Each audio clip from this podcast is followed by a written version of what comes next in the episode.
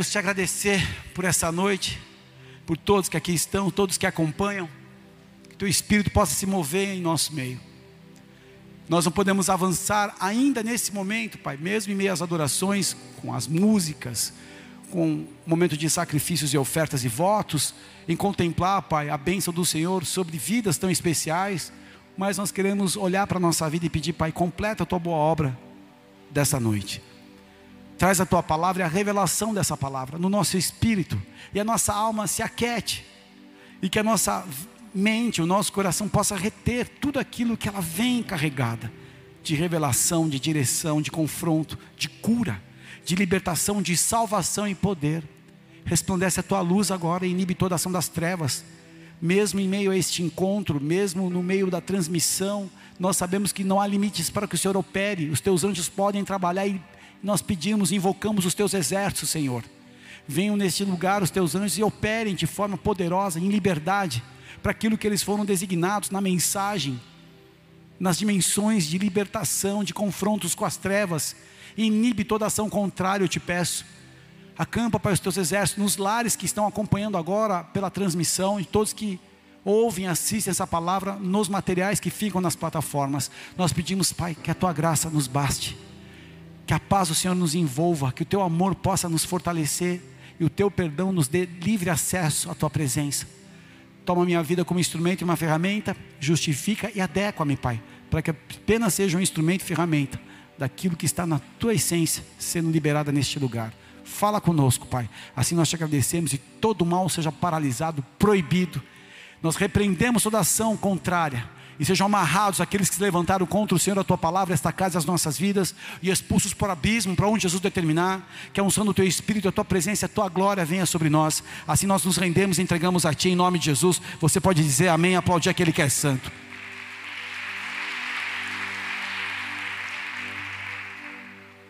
Abra sua Bíblia em Gênesis capítulo 3, verso 7, por favor. Eu posso pedir para você tirar foto desse lado, que o meu perfil é melhor. eu sou igual o Julio Iglesias, eu tenho um lado melhor. Vocês nem sabem, houve um cantor muito famoso espanhol chamado Julio Iglesias, que todo mundo gostava muito, que tocava muito no Fantástico e no Silvio Santos. Estou brincando. Vai na paz, irmão. Eu não preciso. Eu não preciso, né? Aquela música, né? É, tá bom, tira a foto aí, vamos lá. Vou fazer uma foto. Como se eu tivesse assim, cheio de poder. E coloca o barulho. Agora não vou conseguir me concentrar, por favor, tire a sua foto, faça o seu trabalho. Tira a foto do povo. Pronto. Amém, obrigado. Tudo certo? Glória a Deus. Abra sua Bíblia em Gênesis capítulo 3, verso 7. Livro de Gênesis, primeiro livro da Bíblia, capítulo 3, verso 7, por favor. Diz assim a palavra do Senhor: Abriram-se então os olhos de ambos, e percebendo que estavam nus, cozeram folhas de figueira e fizeram cintas para si. Quando ouviram a voz do Senhor Deus que andava no jardim, pela viração do dia, esconderam-se da presença do Senhor Deus, o homem e a sua mulher, por entre as árvores do jardim. E chamou o Senhor Deus o homem e lhe perguntou: Onde estás? E ele respondeu: Ouvi a tua voz no jardim, e porque estava nu, tive medo e me escondi até aí ir além do desenho original de Deus traz consequências que podem alterar seriamente o processo das nossas vidas. Deus, como um bom pai, quer nos poupar dos desastres e por isso nos avisa a respeito dos limites que trazem harmonia da nossa existência com os seus planos. O nosso arbítrio, que é vontade, quer dizer vontade, revela quem nós somos quem Deus representa para nós de fato. A desobediência é a recusa, é a negligência em atender uma direção. E quem perde a direção não vai atingir o alvo destino planejado, e a corrupção fará o seu papel em destruir tudo que diz respeito a essa vida. E toda transgressão e desobediência, diz a Bíblia, receberá a justa retribuição. Algo muito sério. Porque ao permitir, ao se permitir dialogar com a serpente, Adão e Eva foram enganados. Eles tiraram seus olhos do lugar certo e abriram seus olhos para aquilo que não era necessário. De toda árvore do jardim eles poderiam comer, mas do conhecimento do bem e do mal não, porque o dia que eles tocassem nela eles morreriam, disse o Senhor. Mas aí o diálogo da serpente, aí o engano. Quando eles tiram os olhos dessa direção, assim como eu e você, nós caímos no engano. Paulo escreve aos Coríntios, segunda carta aos Coríntios 11, 3, não precisa abrir, vai estar na tela e eu vou falar aqui. Segunda carta aos Coríntios 11, 3 diz assim: Mas temo que assim como a serpente enganou a Eva com a sua astúcia, assim também sejam de alguma sorte corrompidos vossos sentidos e se apartem da simplicidade que há em Cristo. A porta de todo pecado é o engano. E o engano que tem o pior de todos é o auto-engano. Pessoas que não sabem a sua verdadeira condição, e o orgulho ofusca isso. A vaidade cega essa, essa realidade. E como é que ele trabalha? Como o engano, como a serpente trabalha. Ela busca tirar a sanidade da pessoa. Ela entra de uma maneira tão delicada, tão sucinta, trazendo insensatez a insensibilidade. E isso desvia pessoas do propósito. Mesmo na igreja, o cara tem uma visão e ele quer fazer da forma dele. E olha, essa visão que Deus me deu. E sem perceber, o orgulho cegou. E ele começa a agir num caminho paralelo. Ele se desvia do propósito. E um grau agora não é nada, mas lá na frente muda uma cidade. Se você mexer num grau na sua bússola, é algo muito sério a, a serpente ela entra pelo engano, pelo engano, ela traz uma corrupção, ela começa a te contagiar com uma, uma euforia inicial, mas ao extraviar do foco, o engano entra e tira a visão, tira a audição, tira a voz profética de uma pessoa. O alvo desse engano é roubar o destino profético, é manter a distração é fazer com que a preocupação leve a desperdiçar tempo, energia, talentos, e assim a pessoa fica fora do propósito. Essa corrupção tem entrado já há um ano, e há uma operação acontecendo na nossa frente. No capítulo 3 aqui de Gênesis, que nós lemos rapidamente esses versículos, o inimigo entrou e destruiu a mente da matriarca do planeta, a mulher que via Deus todos os dias. E a ação do engano entrou em vantagem, na, encontrou em vantagem na mulher, porque o inimigo sabia que se ela pegasse a mulher, ela derrubaria o homem. A parte mais frágil do homem é a esposa, mas não é que ela seja fraca, ela é a mais delicada, é que precisa da primeira atenção. Muitas casas estão caídas hoje por falta de sacerdócio, faltas de homens que busquem a Deus, que intercedam, que se levantem, protejam seus lares e livrem de todo engano. O laço para manter uma pessoa dentro desse cativeiro do engano se chama medo. O laço para manter uma pessoa dentro do engano se chama medo. Adão, o primogênito da criação, contemplava a presença do Senhor todos os dias, na viração do dia. Tinha liberdade de andar na presença do Criador, daqui a pouco teve medo. Ouvi a tua voz no jardim, e porque eu estava nu, tive medo e me escondi. A primeira menção do medo na Bíblia. É muito importante esse fundamento, porque ele sustenta todos os demais funda todas as demais revelações de medo na história do homem. Ele ouviu a voz do Criador, mas ele não era mais livre, ele estava cativo, ele estava nu, quer dizer, sem harmonia, sem paz. E o pecado conduz ao domínio do medo. Nós perdemos a harmonia, abrimos a porta para um governo do inimigo que influencia pelo medo. Qual tem sido a operação por mídias desde março do ano passado até agora? Medo. Contagem de corpos. Ameaças. Colapso, quebra, pandemia. Coisa seríssima, vai trazendo medo, opressão, você não tem nada. Daqui a pouco você acha que está com toda toda a carga do mundo nas costas. São cenários que nós nos vemos nus, e nós somos governados, guiados pelas ameaças que distorcem a nossa identidade e o nosso senso de missão. Te falo porque eu fui acometido por esse bicho no início desse processo, achando que ia fechar, acabar, acabar tudo. Os pastores, os missionários no campo, a obra na Argentina, no Uruguai, vai acabar tudo. E o medo, e o medo, e o medo. Me lembro que por medo eu fiz um, uma compra no Zafra aqui, que eu me arrependo até hoje. Comprei umas 10 pacoteiras de, de tapioca. Vai acabar tudo, eu vou morrer comendo tapioca. E eu, quando eu passei o cartão, que pela misericórdia foi aprovado, que a aflição do guerreiro é assim, passa em, como é que é? Fica assim, aguarde instantes, em transação. Aí quando aparece aprovado, uh, mais um mês. Eu passei, olhei para a moça do Zafra, tomara que eu me arrependa dessa compra, ela deu risada.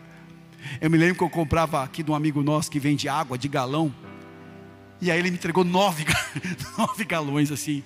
Ele olhou para mim, sabe aquelas, aqueles filmes do Apocalipse que eu vou entrar na nave e vou sair do planeta? Adeus, seu Alexandre. Adeus. Falei, meu Deus, quanta água isso aqui, cara.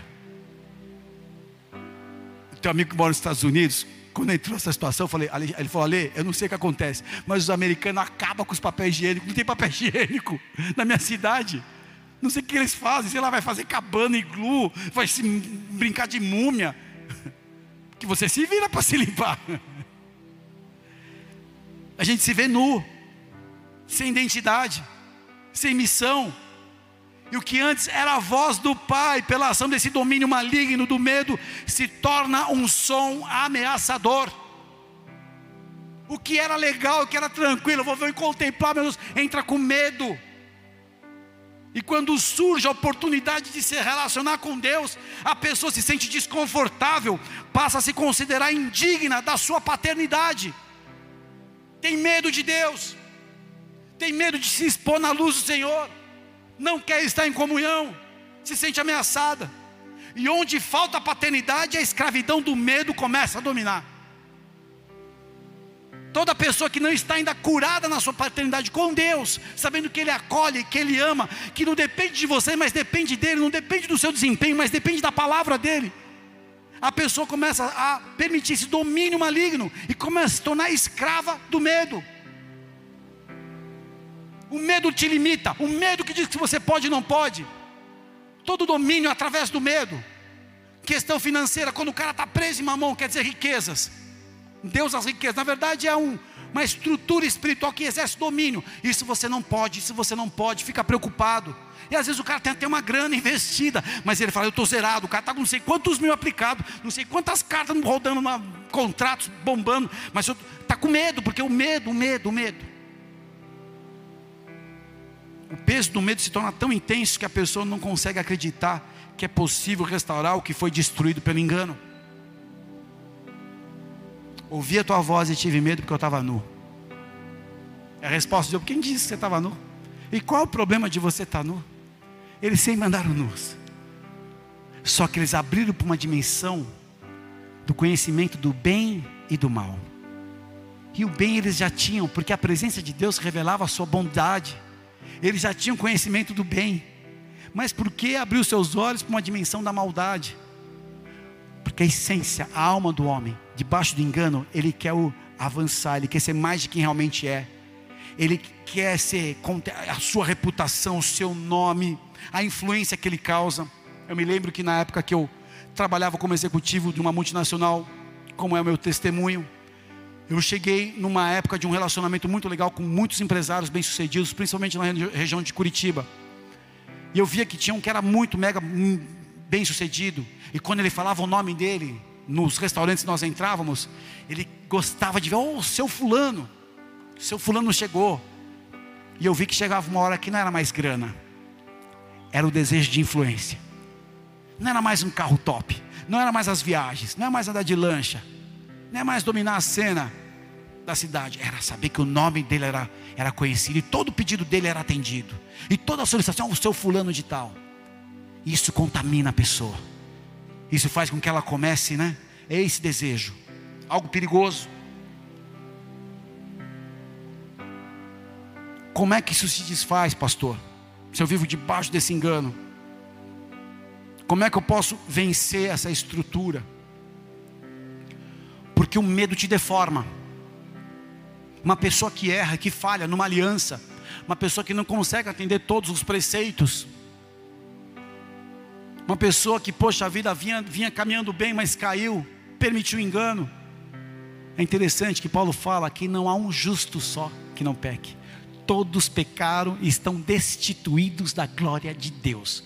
Ele já dá essa em Romanos só para alinhar a gente e para já quebrar as estruturas do medo. Poxa, eu sou um pastor e faço isso. Eu não estou dizendo que o cara tem que ser um carnal, um cara sem caráter e fala: não é porque eu, eu dependo de Deus, então eu, Ele conhece a humanidade. Você reconhecer a limitação não te dá o direito de viver de forma desregrada, amém? Mas buscando essa superação, buscando essa transformação, essa regeneração que nós somos chamados. Quem está comigo, diga amém, por favor. Mas é você se ver debaixo desse domínio, desse engano, desse peso. Não se sente confortável, não se sente aceito. Sabe Pedro, quando ele nega Jesus três vezes, e ele fala, vou pescar, nem está no texto aqui, lá em João capítulo 20, 21. E aí Pedro está pescando, Jesus aparece na praia, homens, joga mais para cá. Aí vem de novo a segunda pesca maravilhosa, ele fala, é o Senhor. O outro que estava nu se joga na água, outro que se veste e começa a ir para a pra praia. Tinha um peixinho aceso lá, tinha um favo de mel, tinha aquelas coisinhas, e estavam ali comendo. E ele não se sentia mais confortável, porque ele estava o quê? Desalinhado, ele traiu o mestre, ele negou o mestre. E qual é a pergunta de Jesus para Pedro? Quem lembra?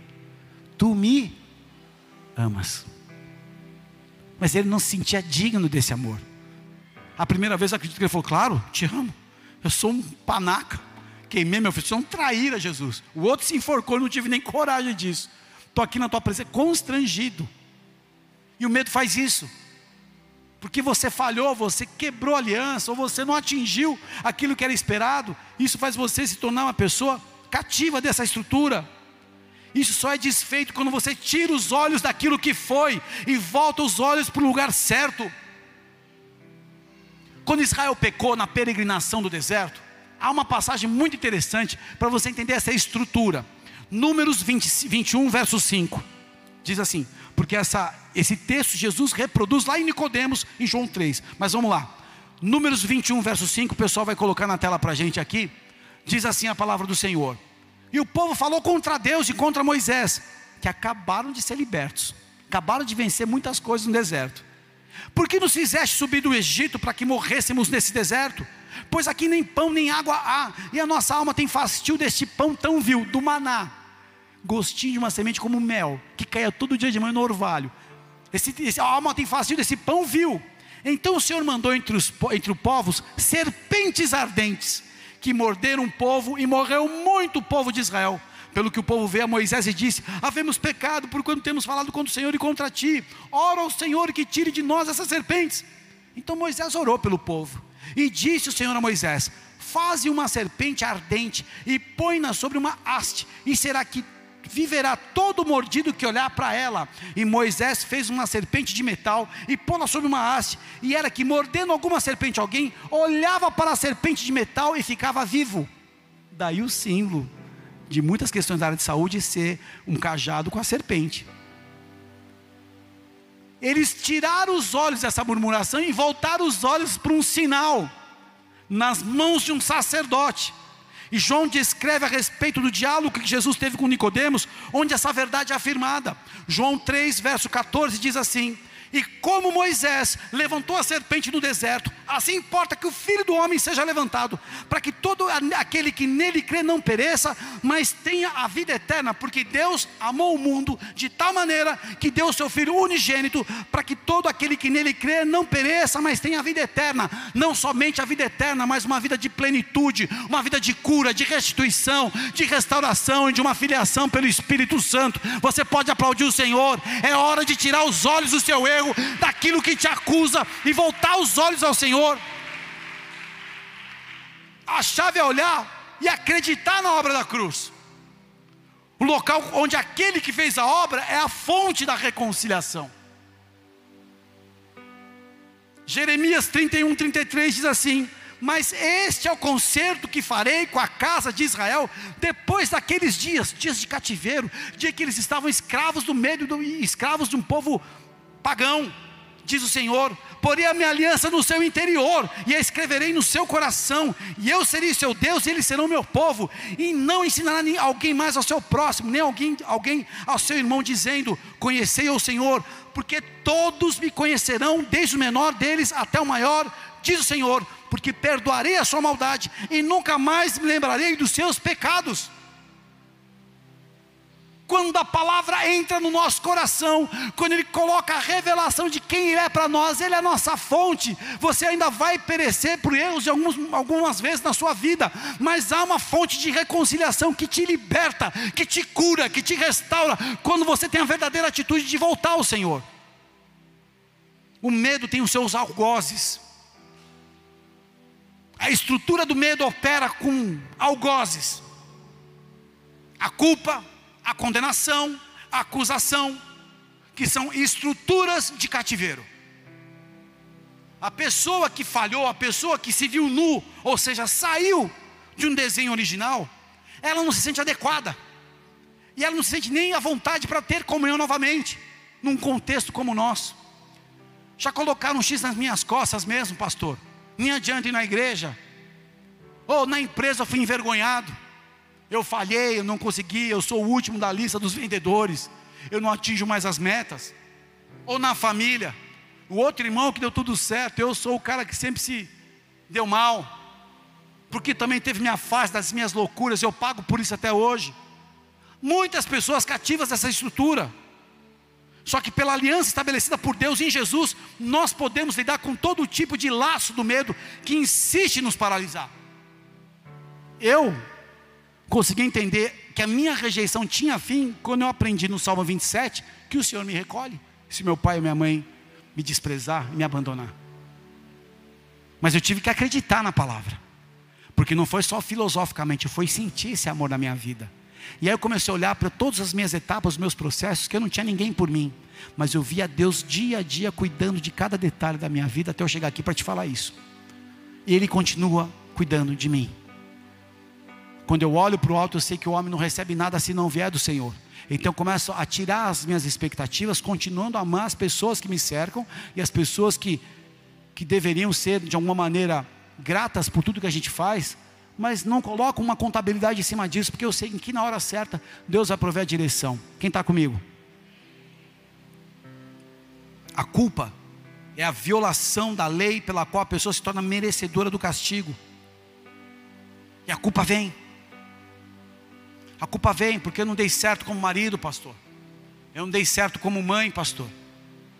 Eu não fui um bom filho. E vem uma culpa. E a culpa é terrível. Ela arranca a tua paz. E você tenta responder a culpa produzindo, produzindo, produzindo, fazendo, fazendo, fazendo para tentar espiar a culpa. Mas só há uma fonte que espia a culpa. Toda a humanidade é culpada do pecado. Só que existem graus de culpa.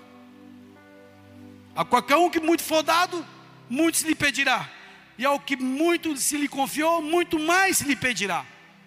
A responsabilidade de quem está na frente de um processo é maior daquele que contribui com uma parte do processo, num casamento, numa família, num ministério, numa empresa.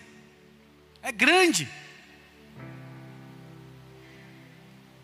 Só que o escritor diz em Hebreus capítulo 8, verso 10, sobre conserto. E quando você se sente culpado, você precisa entender o conserto. Porque este é o conserto que depois daqueles dias farei com a casa de Israel, diz o Senhor. Porém, as minhas leis no seu entendimento, no seu coração as escrevereis, e eu lhe serei por Deus, e ele será o meu povo. Ele repete a estrutura de Jeremias 31. E não ensinará cada um ao seu próximo, nem cada um ao seu irmão, dizendo: Conhece o Senhor porque todos me conheceram desde o menor deles, até o maior, porque serei misericordioso com as suas iniquidades e dos seus pecados e prevaricações não me lembrarei mais. De novo, se você se sente culpado, há um sacerdote que fez o sacrifício soberano, que acima de todo sacrifício, que expia a tua culpa, que é Jesus Cristo, Cordeiro de Deus, que tira o pecado e a culpa do mundo. Você até podia aplaudir o Senhor, porque a culpa não tem mais poder na sua vida quando você reconhece e se submete ao sacrifício de Cristo. Condenação a declaração da pena imposta por um juiz ou por um tribunal. As pessoas são julgadas. Nós julgamos muito rápido. nós precipitamos o nosso juízo. Ah, mas ele é assim porque ele é torto mesmo. Ah, isso aqui não sei o que lá. A gente tem sempre uma sentença nas, nos lábios. Mas quando nós somos condenados, quando a gente erra, quando a gente não se sente mais digno, é difícil. E aí vem o medo. Eu não dei certo numa relação, pastor. Como é que agora, depois que eu passei por todo esse sofrimento, vou recomeçar minha vida? Você pode. Você tem que acreditar.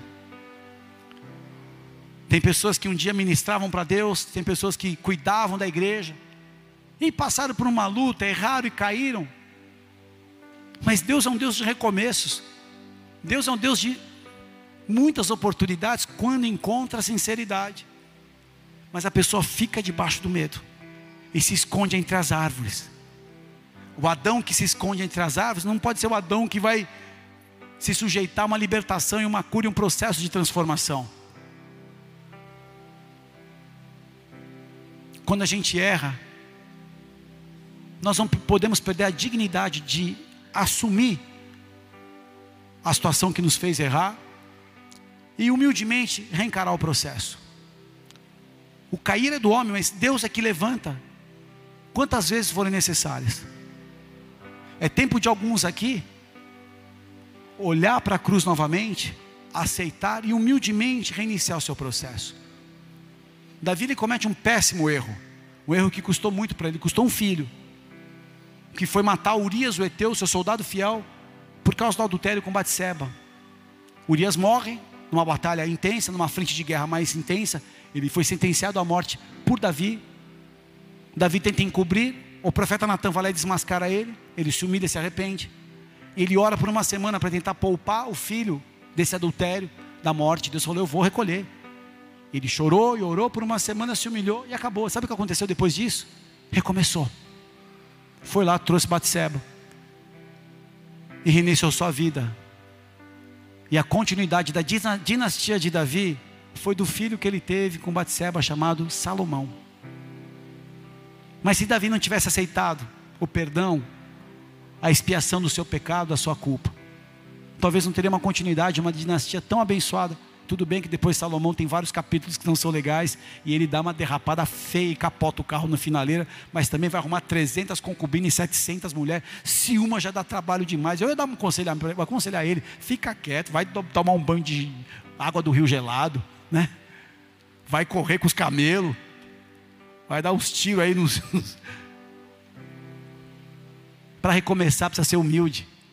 Porque ainda que debaixo dessa operação do medo, a pessoa que se sente condenada, ela não acredita que é possível ser absolvida pelo sangue do Cordeiro. E essa é uma estação que muitos que estavam se sentindo condenados por suas incapacidades serem perdoados e absolvidos pela obra da cruz do Calvário. E o sangue do Cordeiro é super suficiente para tudo aquilo que você cometeu e deseja mudar a tua vida. Há alguém aqui que deseja mudar a sua vida hoje? É uma noite para quebrar condenações em o nome de Jesus. Pode aplaudir o Senhor. Existem pessoas acompanhando a gente que se sentem condenadas e nem se relacionam mais. Paulo escreve em Romanos, capítulo 8, verso 1, texto clássico, poderoso e necessário para esse momento. Portanto, agora não há nenhuma condenação para os que estão em Cristo Jesus, que não andam segundo a carne, mas segundo o Espírito. Eu errei, eu falhei. Gente, teve jeito, para um rei chamado Manassés, pior rei que teve. Deus ouviu a oração de Manassés. Deus olhou para um cara terrível chamado Saulo de Tarso e levantou ele como apóstolo dos gentios. Será que não tem jeito para você e para mim? Não tem condenação se você está em Cristo, mas estar em Cristo é um posicionamento teu. Ele espera você para te perdoar.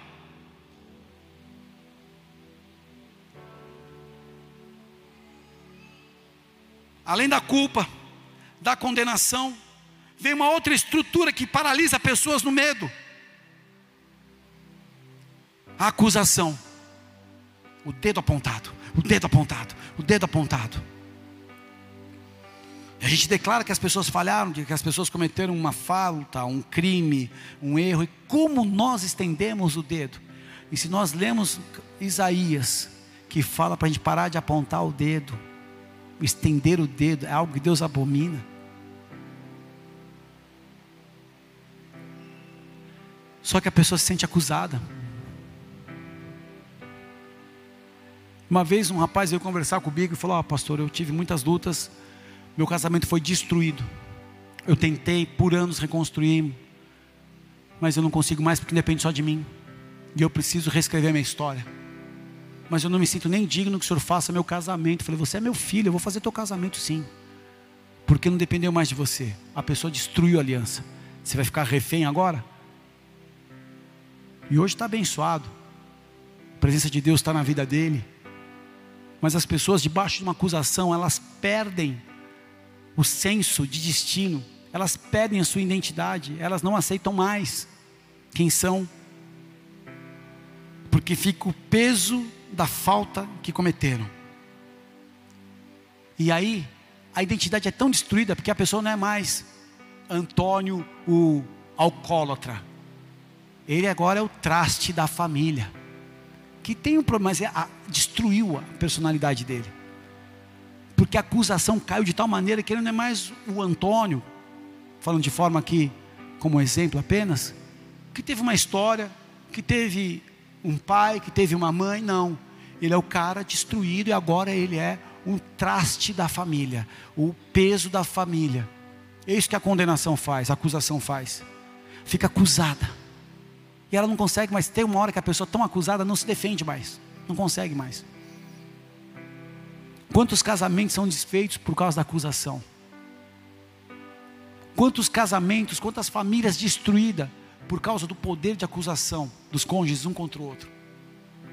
Só que aí, queridos, quando nós tiramos os olhos disso, da falha, do erro, da, da falta que foi cometida, e colocamos os nossos olhos na palavra de Deus, encontramos em 1 João capítulo 3, verso 20: Pois se o nosso coração nos acusar, certamente Deus é maior do que o nosso coração e conhece todas as coisas. Nós não temos um sacerdote que não se compadeça de nós. Jesus, o sacerdote, ele se fez homem. Como homem, ele suportou muitas coisas, mas não cometeu pecado algum. Ele é o verdadeiro intercessor que pode quebrar todo o peso da acusação, todo o peso da condenação, toda a estrutura de culpa é quebrado, porque Jesus conhece a nossa limitação. Ele sabe que somos pó, ele sabe que somos carne, e ele é poderoso para quebrar isso quando você se une a Ele. Essa é uma noite, essa é uma estação para muitos que estão debaixo dessa operação se voltarem aos pés do Senhor e permitirem Deus mudar a sua história. Eu não sei se você que está aqui está vivendo isso, mas existem pessoas que estão reféns do medo, e hoje é uma noite de quebrar essa estrutura. Se assim você crê, aplauda forte ao Senhor. Existem pessoas que estão debaixo de um medo. Há tempo de bloquear essa estrutura e vencer. O medo não subsiste quando o amor é conhecido, mas não apenas eu conheço o amor porque eu li na palavra, eu me relaciono, eu uso o amor como a única estrutura, a única arma que não falha, mas não apenas de forma vertical, mas principalmente de horizontal. Se você fala que ama a Deus que vê, como é que você não e não ama o teu próximo que você que você vê? Se você fala que ama a Deus que não vê, é incoerente. Ah, você ama a Deus, mas você vê a pessoa passando uma luta e não faz nada. Por isso que o amor é desafiador. O amor não é ponto de conforto. O amor não é um lugar só de você descansar e falar, ah, eu sou amado e estou zerado. O amor é desafio. E se você nessa noite tem vivido essa acomodação de conhecer o amor, mas não responder com amor, algo precisa mudar hoje. Para encerrar, louvor, se prepare. Primeira carta de João, capítulo 4, verso 15.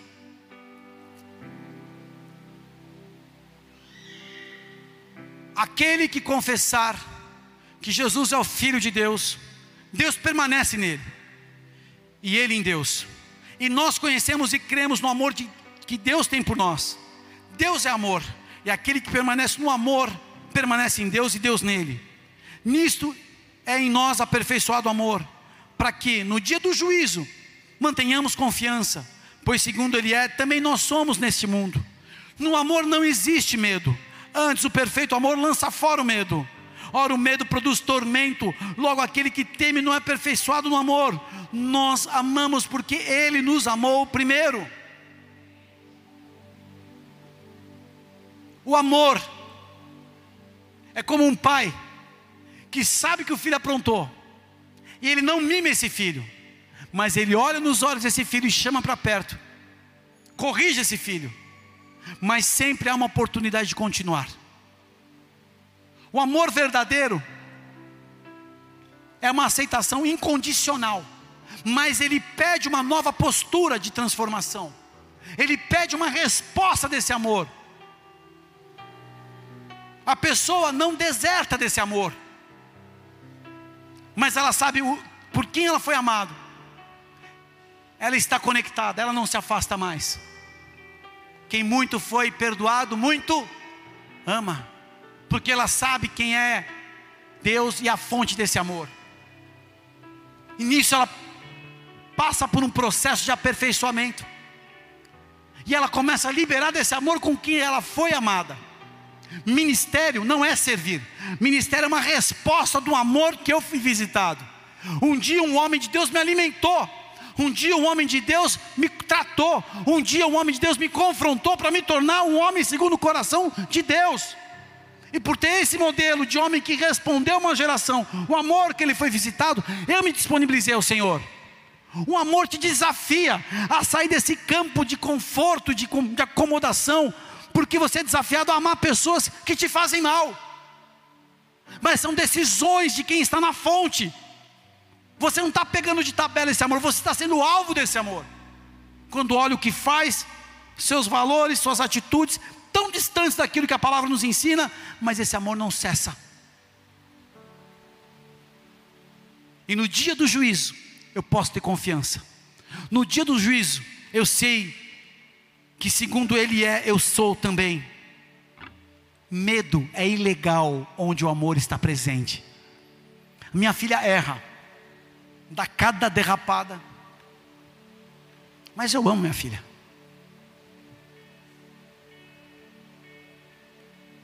E ela fica assustada, porque eu dou uns, umas, um colérico sanguíneo, tem que botar ordem na casa. E sempre ela espera.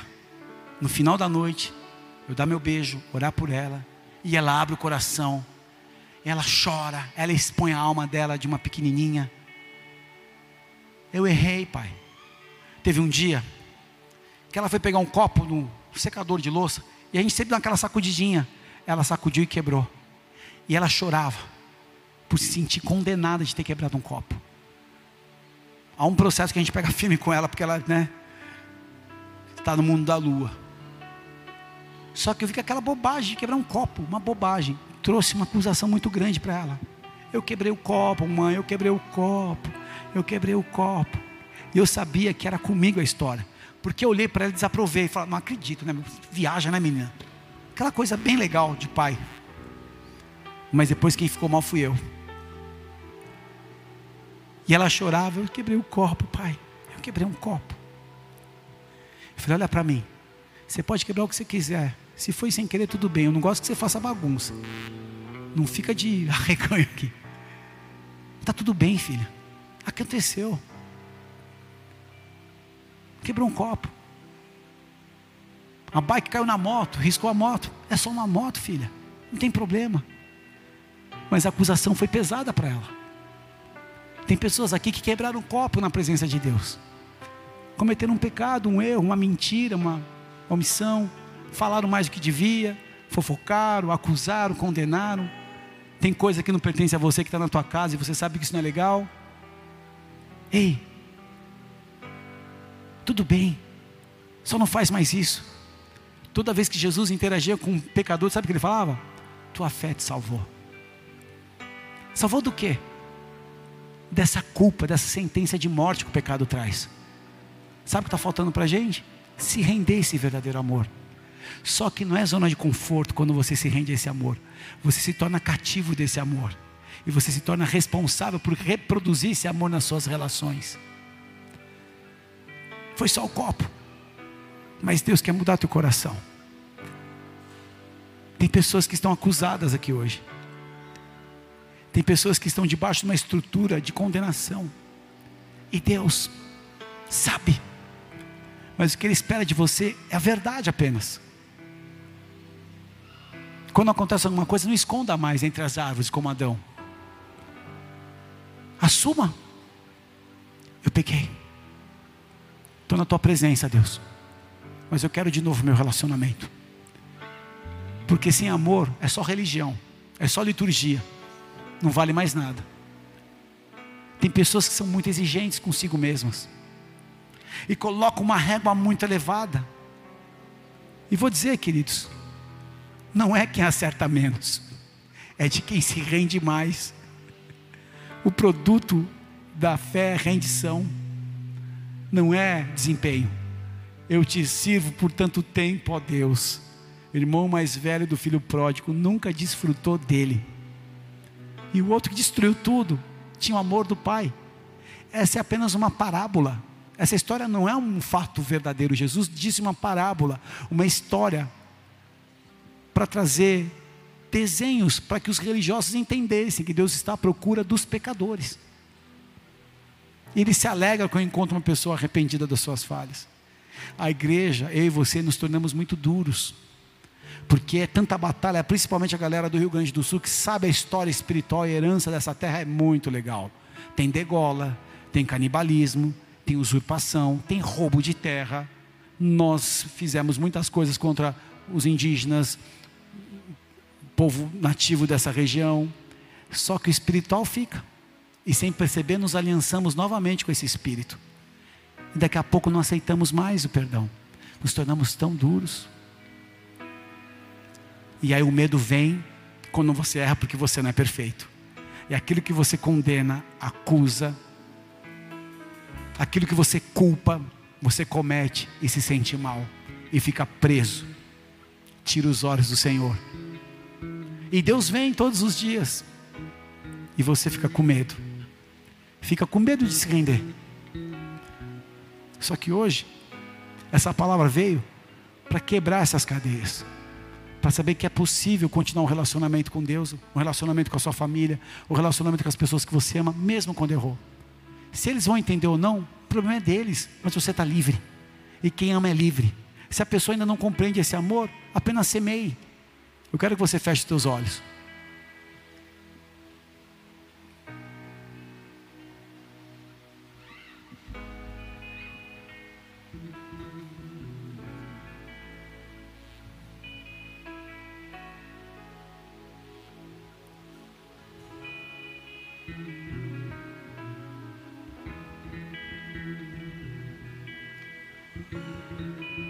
Sequência desse erro de Adão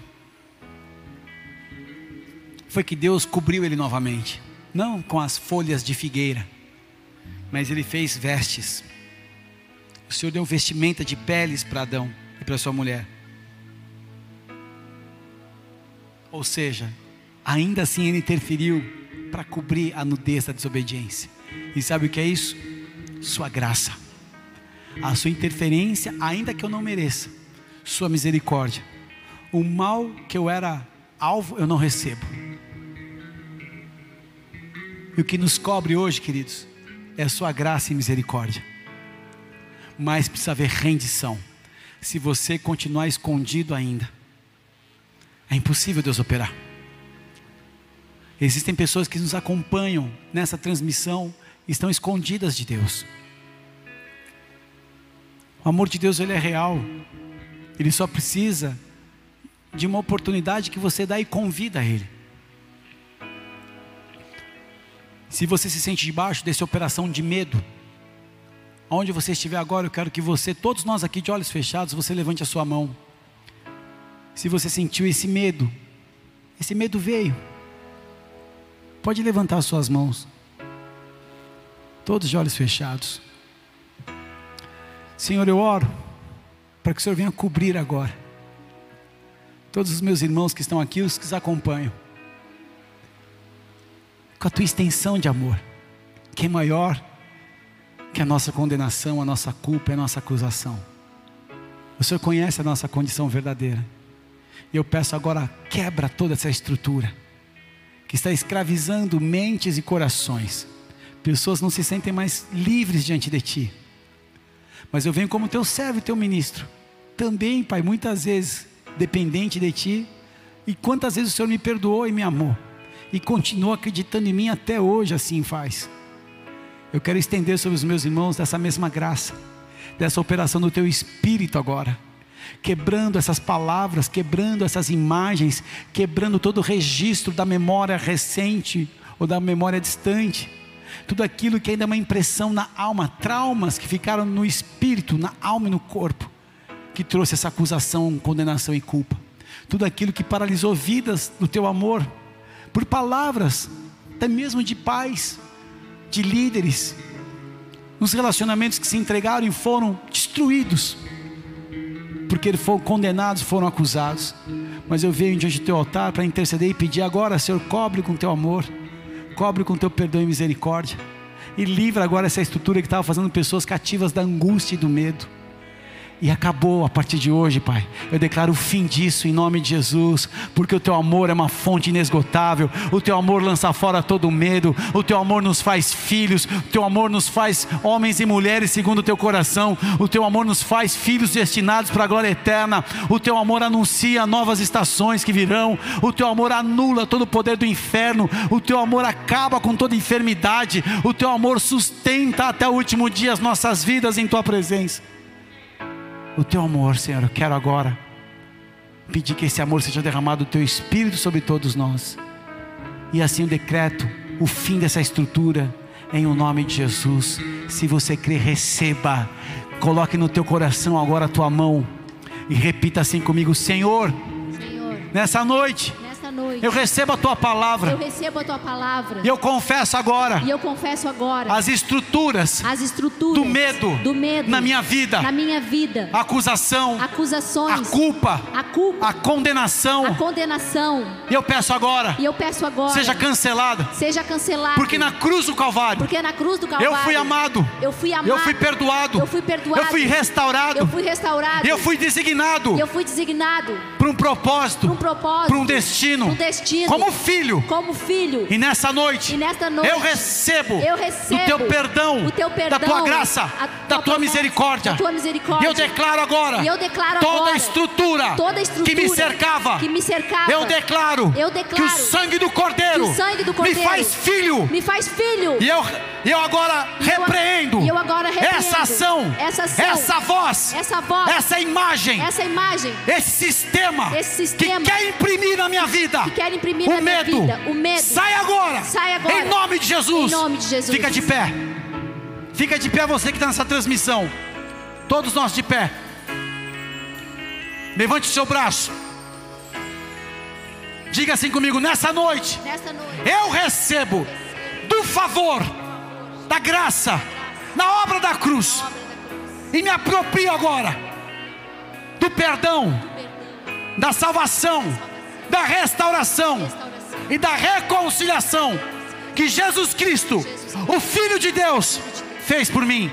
Eu aceito a tua presença, Jesus Cristo, na minha vida, a reconciliação, a ponte da presença do Pai em minha vida. Eu acesso hoje, e a tua palavra diz que eu sou filho, que não há mais condenação naqueles que estão em ti. Toda condenação, toda culpa, toda acusação, toda sentença, seja quebrada agora, em nome de Jesus. Eu tomo posse, eu tomo posse da tua promessa e da tua paz. Nessa noite, o teu sangue me cobre e me restaura. Eu avanço em tua presença e o medo retroceda. Eu estou no Pai e o Pai está em mim. Eu recebo da tua força, do teu poder, em nome de Jesus. Se você crê, aplauda ao Senhor. Comece a adorar, se aproprie dessa palavra. Reconheça a Deus os seus caminhos. Não permita mais essa flecha do inferno. Vamos adorar aquele que é digno. A porta da casa mais simples, que o anjo da morte não entra. A estrada que corre pro mar, o vento que abre o caminho é você.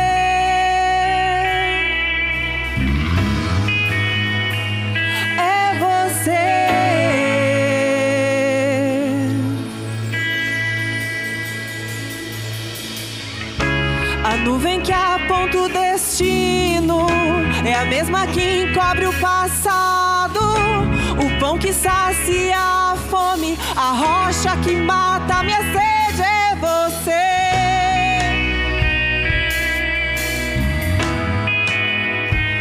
É você.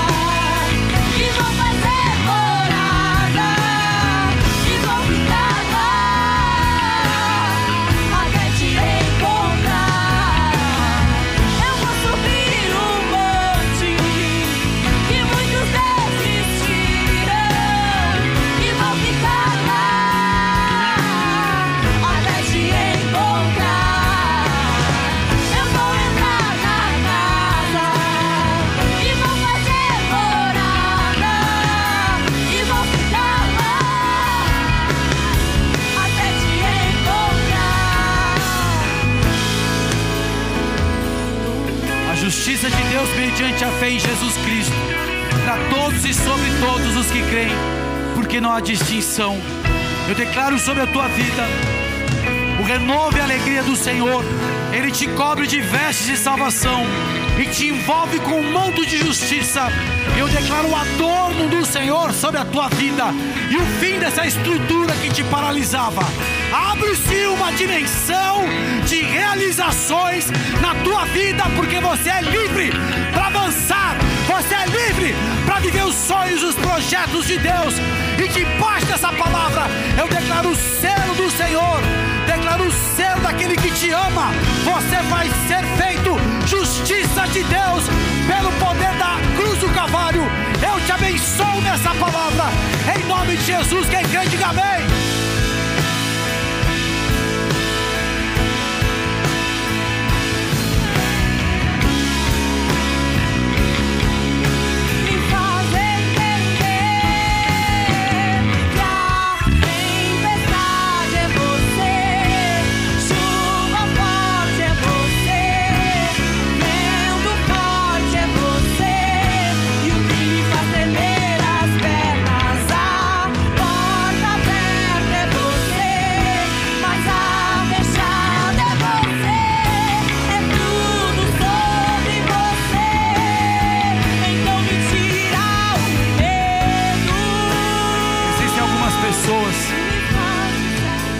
Ouvindo essa palavra, escutando, estão afastadas de Deus. Algumas pessoas que querem colocar a sua vida agora nas mãos do Senhor, querem render os seus caminhos para que Ele venha direcionar. Se você está ouvindo essa mensagem pela primeira vez, ou se você está afastado de Deus e deseja se reconectar com o Senhor, se reconciliar, com a mão no teu coração onde você estiver, aqui no presencial, ou nos acompanhando ao vivo na transmissão, ou talvez até ah, pela plataforma, pelo material gravado, com a mão no teu coração, com toda a tua verdade, declare assim comigo, Senhor Jesus, Senhor Jesus, nessa noite, nesta noite, eu ouvi a tua palavra, eu ouvi a tua palavra. e eu creio, E eu creio que tu és o Filho de que Deus, tu és o Filho de Deus que veio este mundo, que veio este mundo e na cruz do Calvário, na cruz do Calvário se entregou, se entregou por mim, por mim, venceu a morte, venceu a morte e ao terceiro dia, e ao terceiro dia ressuscitou, ressuscitou e hoje vive. e hoje vive. Eu reconheço Eu reconheço Jesus Cristo de Nazaré, Jesus Cristo de Nazaré a partir de hoje, a partir de hoje como meu único Senhor, como meu único Senhor, meu único Salvador. Único Salvador. perdoa os meus pecados os meus pecados. e escreve meu nome Escreve meu nome no livro da vida eterna. da vida eterna. Amém. Amém. Se você fez essa oração, levante teu braço. Se você se reconciliou onde você estiver, levante teu braço. Pai Celestial, eu oro, apresentando os meus irmãos que estão agora se rendendo a Ti, Pai. Uns que estavam afastados, voltando à à Tua presença. E aqueles que pela primeira vez entenderam a responsabilidade de entregar e confiar os seus caminhos nas Tuas mãos, meu Pai.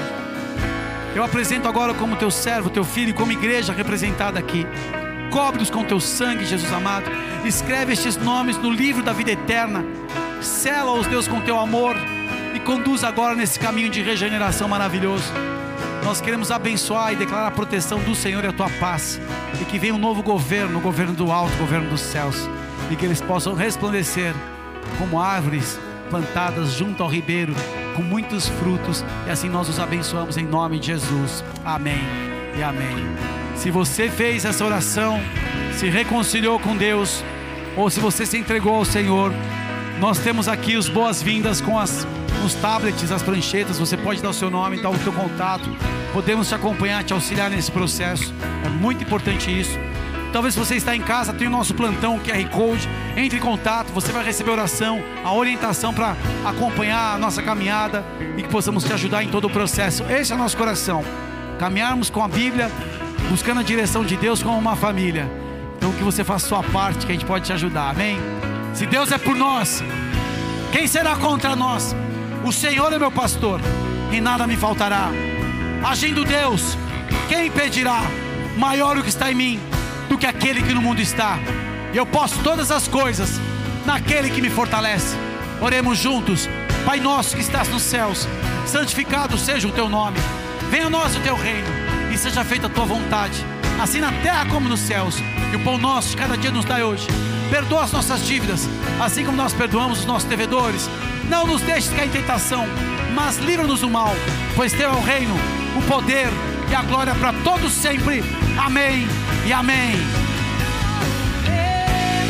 Que o amor de Deus Pai, que a graça de Cristo Jesus, que a unção e a comunhão do Espírito Santo da promessa esteja sobre a tua vida. Que você vença estruturas, resplandeça o amor de Deus e possa viver de uma forma livre, como Ele te chamou. Deus abençoe e guarde. Vão na paz Senhor. Amém.